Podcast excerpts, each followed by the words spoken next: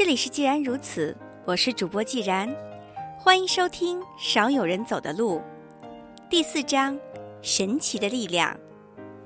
第三小节：好运的奇迹。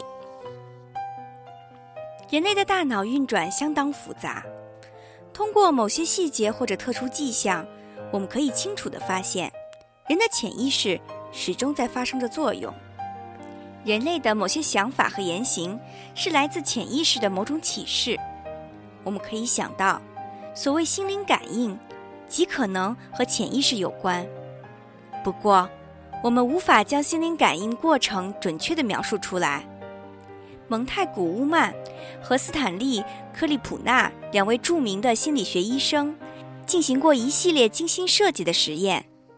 他们成功的使清醒者把头脑中的意象接连传送给多个房间之外的熟睡者，使该意象出现在熟睡者的睡梦中。事实上，这种意象的传输不仅出现在实验室里，两个彼此相识的人也经常会做意象相同或类似的梦。我们甚至可以通过科学的方法证明这种现象的存在。有一天晚上，我曾经做过一个梦。在梦里接连看到七个异象，后来几天前在我家过夜的一个朋友告诉我，那天晚上他也做了和我相同的梦，他梦见了同样的七个异象，出现的顺序也完全相同。我们无法解释为什么会发生这样的事。我和朋友过去的经历毫不相同，我们却居然在同天晚上创造了几乎同样的梦境。这真是令人匪夷所思，却又值得深思的重要事件。我们一生中要接触无数形形色色的人和物，从数以百万计的意象中，我们的心灵可以任意选择，然后把它们组成一个梦。而我和我的朋友选中的，竟然是相同的七个意象。通常来说，这个概率几乎等于零，所以。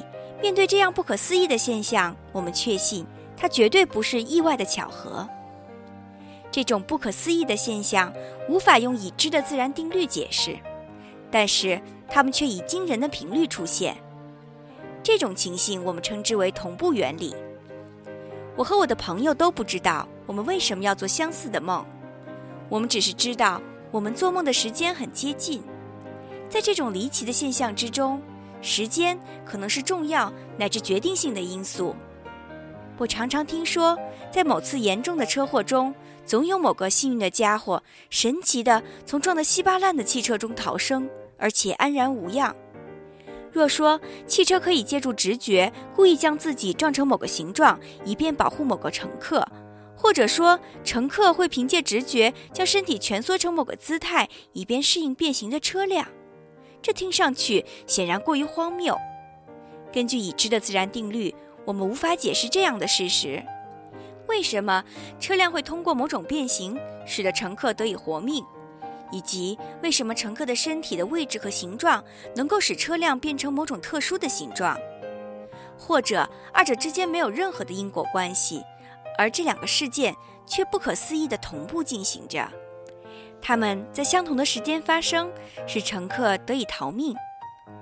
同步原理无法解释事情的原因和过程，只能说明类似事件同时发生的概率要高于单纯凭借或然率预测的结果。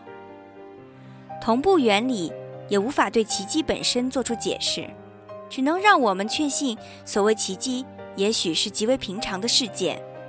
只不过，他们与特殊的时机配合到天衣无缝的程度。两个人做类似的梦，同步的梦，这种偶然事件在统计学上也几乎是不可能出现的，除非它是心灵感应或者超自然的现象。偶然事件本身的意义就很模糊，大多数心灵感应、超自然现象，其意义或许同样模糊不清。尽管如此。某些心灵感应现象还是大量的出现，却有可能给我们带来好运。换句话说，在某种程度上，他们可能给当事者提供意外的帮助。一个受人尊重、思想成熟，而且有着怀疑精神的科学家曾这样描述他的亲身经历：上一次参加完学术会议，我见那天天气很好，就决定沿着湖边的道路开车回家。你知道，沿湖的道路旁边有许多没有出口的拐角。快要接近第十个拐角时，我突然想到，一辆汽车可能从角落里会冲出来，冲向我所在的道路的另一侧。我没有过多的考虑，马上用力踩刹车，让汽车彻底的停下来。就在这个时候，一辆汽车果真从拐角处猛冲下来，车轱辘越过那条黄色标线六英尺的距离。尽管我的汽车原封不动，还是差点被撞上了。如果我不是果断停车，那么毫无疑问，我们就会在拐角处撞到一起。不知道是什么原因，使我马上就停车。在其他十多个拐角处，我可以在任何一个拐角停下来，但是我却没有。以前我在那条路上也多次驾车，尽管也想到这条路是危险的，但以前从来没有停过车。这也使我想到，是否真的存在超感知或者别的什么？总之，我没有任何理想的解释。统计学上无法解释的某种巧合，或许都可看作同步原理的典型事件。某些奇特的超自然现象也是同步原理的杰作。它们对我们可能有益，可能有害。同步原理让我们相信，世界上不单单有无法想象的意外事件，也有无法想象的非意外事件。我们对同步原理的科学研究还存在着某种漏洞和不足，但还是有必要进行深入研究。我个人认为，同步原理这种在统计意义上完全不可能出现的情形，带给我们好处的几率。要远远高过破坏的几率。我所说的好处，不仅仅是救人一命，也包括促进心智的成熟，改善生活的质量。心理学家荣格在《论同步现象》一文中提到圣甲虫之梦，为我们提供了有益的启示。我举的这个例子和一个年轻的女病人有关。不管我怎样努力，似乎都难以触及到她心灵的本质。问题在于，他似乎无所不知。良好的教育背景成为他自我掩饰的绝佳武器。不管什么事，他都会有理有据地分析。他的笛卡尔式的逻辑过于精密，几何式的现实观无懈可击，让我的一切努力变成徒劳。我试图在他那逻辑性很强的面具里渗入一些温情的人性成分，但无任何结果。最后，我只得寄希望于发生某种意外、不合常理的事情，以便打破他的自我封闭和知识栅栏。我终于等到了这样一个机会。有一天，我和他面对面坐着，我的背后是一扇窗户。我专心地聆听他滔滔不绝地解释他生活中的种种事件。他说，前天晚上做了一个梦，梦见有人送给他一只黄金做的圣甲虫。这是一件非常名贵的珠宝。他的话还没有说完，从我背后的窗户那里突然传来了叩击玻璃的声音。我回头一看，原来是一只小虫子，它居然想从阳光明媚的室外爬进光线暗淡的房间里。这真是一种不寻常的现象。我立刻打开窗户，在小虫子飞进来时，一把把它抓在手里。仔细一看，原来是一只金龟子。长得和圣甲虫很相似，金绿色的外壳就像是黄金打造的。我把它拿给病人看，说：“瞧，这就是你的圣甲虫。”这次意外事件对他的冲击难以想象，他知性主义的保护伞一下子就被击溃了，他的抗拒性心理刹那间就倒塌了。此后对他的治疗也变得越来越顺利了。以上谈到的是一些有益的超自然现象，它们都属于不期而遇的收获或好运。根据韦氏大词典里的解释，serendipity 的英文原意是意外发现有价值的或令人喜爱的事物的天赋和才能。这个定义最值得关注的地方，就是他把好运看作成一种天赋和才能。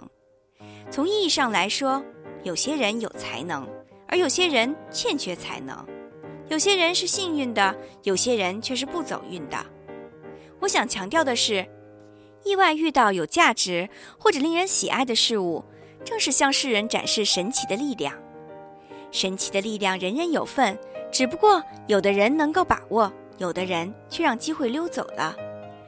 如何果断地打开窗户，把虫子放进来，并且一把抓住，然后拿给病人呢？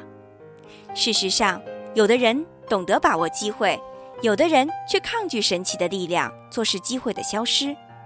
有的人不知道神奇的力量的存在，也从不知晓某些好运的价值，因此，从未意外地发现过令人惊喜的事物。换句话说，人人都有机会不期而遇，但有的人却在神奇的力量降临时不懂得把握。我们对类似的好运。不以为然，以为不值得小题大做，结果听凭机遇从身边溜走。五个月以前，我曾在一个小城市内约见不同的客户，为了打发两次约见之间的时间，我给住在那里的一个同事打了个电话，问他是否可以让我在他家里写作，完成本书的第一章的内容。我在他家里见到了他的妻子，一个性格内向而冷淡的女人。他一向对我爱答不理，有时候甚至怀有敌意。我们尴尬地交谈了大约五分钟，在我们非常短暂的交谈中，他问起我正在写的书写的是哪方面的内容。我告诉他，这本书写的是关于心智成熟的问题。除此之外，我也没有多说什么。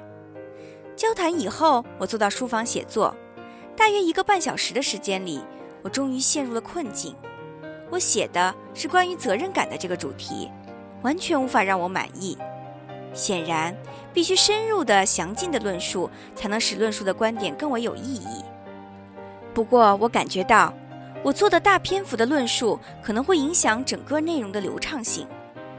但从另外一个方面说，我又不想删去全部的内容，因为某些观点的论述是非常必要的。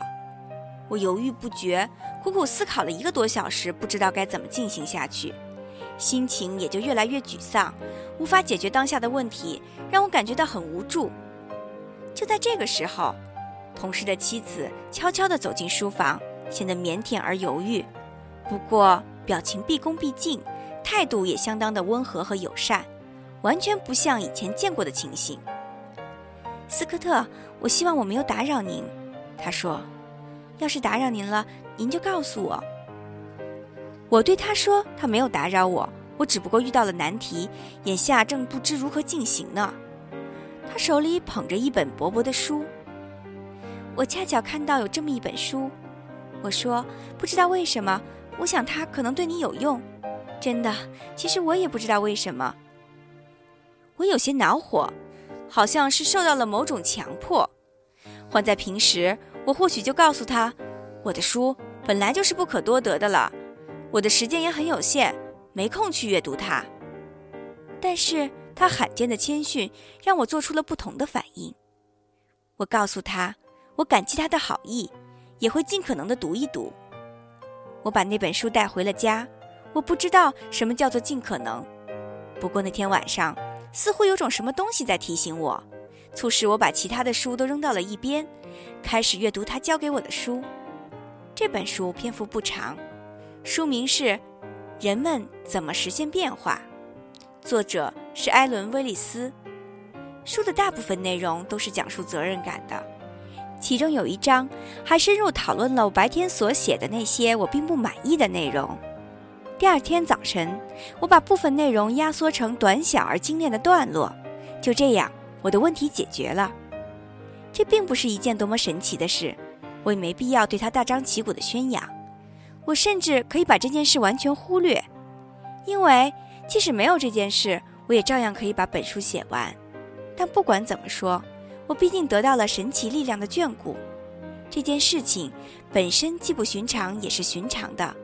说它不寻常，是因为通常情况下它绝对不可能发生；说它寻常。是这种对我们有所帮助的事件，时时刻刻都发生在我们身上。他们悄悄地来到我们面前，敲打着我们意识的房门，就像那只圣甲虫轻轻撞击着窗户的玻璃。自从同事借给我那本书以后，类似的事情在几个月里发生了好几次。它们发生在我的身上，有时候我能够辨认出来，而有的时候我虽然能够利用它们，却没有意识到它们的神奇本质。当然，我也知道有多少次我白白错过了这样的机遇。所以，那些经常抱怨运气不好的人，是不是运气和你擦肩而过，而你却不认识他们呢？今天的课程就到这里，感谢大家收听，再见。